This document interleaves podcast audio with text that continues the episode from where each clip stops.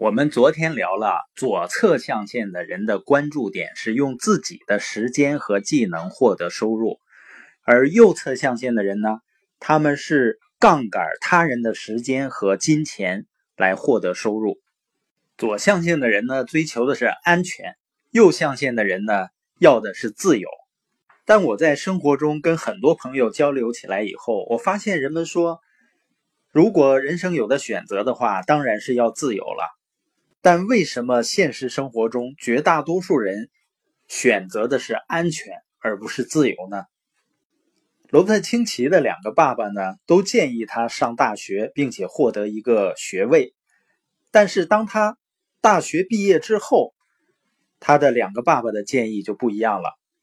他的有学问的亲生父亲，也就是夏威夷的教育督学，经常说呢：上学考高分。然后找份安全而有保障的好工作，而他的没有学问但是很富有的爸爸却说呢：上学考高分，上好的学校，然后呢创办自己的企业，去给别人提供好的工作机会。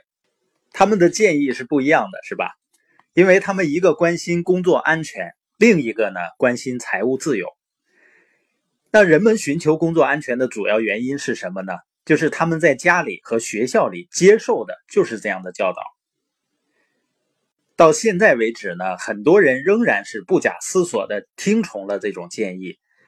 很多人从小就被告诉要首先考虑工作安全，而不是财务安全或者财务自由。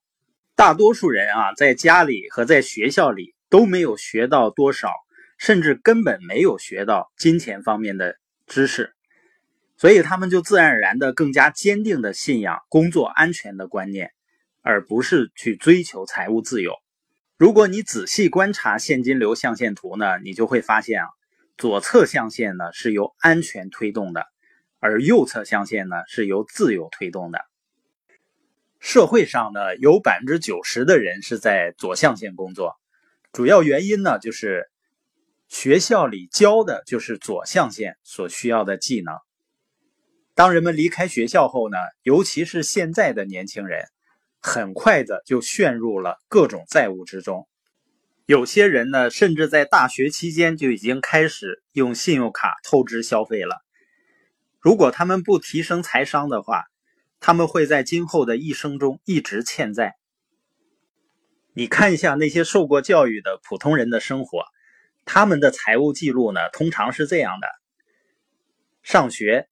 然后呢，毕业找一份好工作，很快呢开始挣钱了。然后是消费，这时候的年轻人呢，已经能够支付他的房租、电视、新衣服、一部分家具的费用。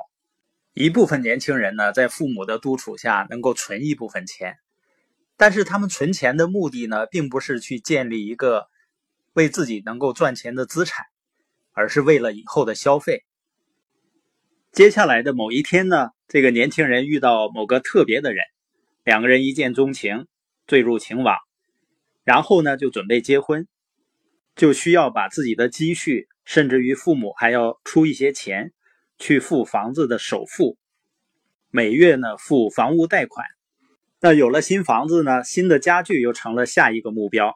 然后呢，他们找了一家家的家具店。现在啊，不仅是房子。家具，甚至电器，甚至是手机，都可以去低首付，然后呢，每个月去还款。那些控制不住自己消费欲望的年轻人，很容易掉进这个陷阱。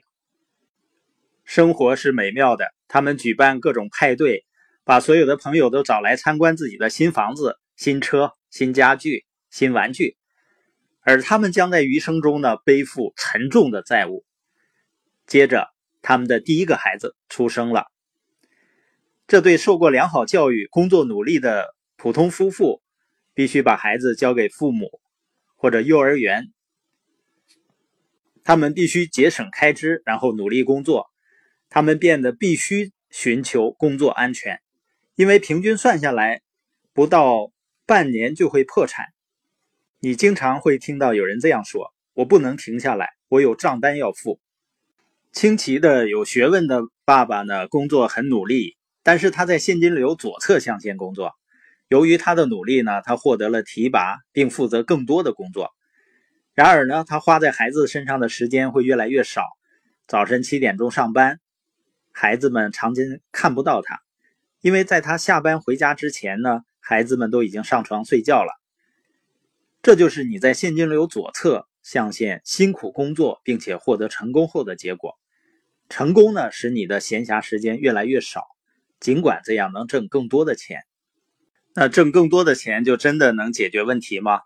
你会发现呢，当人们钱挣得更多的时候，他就需要换更大的房子、更好的车，然后呢，变成背负更多的负债。当人们的经济、时间的压力越大，就越需要依赖工作安全。越是在情感上依赖工作呢？越是需要拿薪水来付账单，就越会鼓励自己的孩子们去找一份更稳定、更有保障的工作。人们越是感到不安全，就越发追求安全感。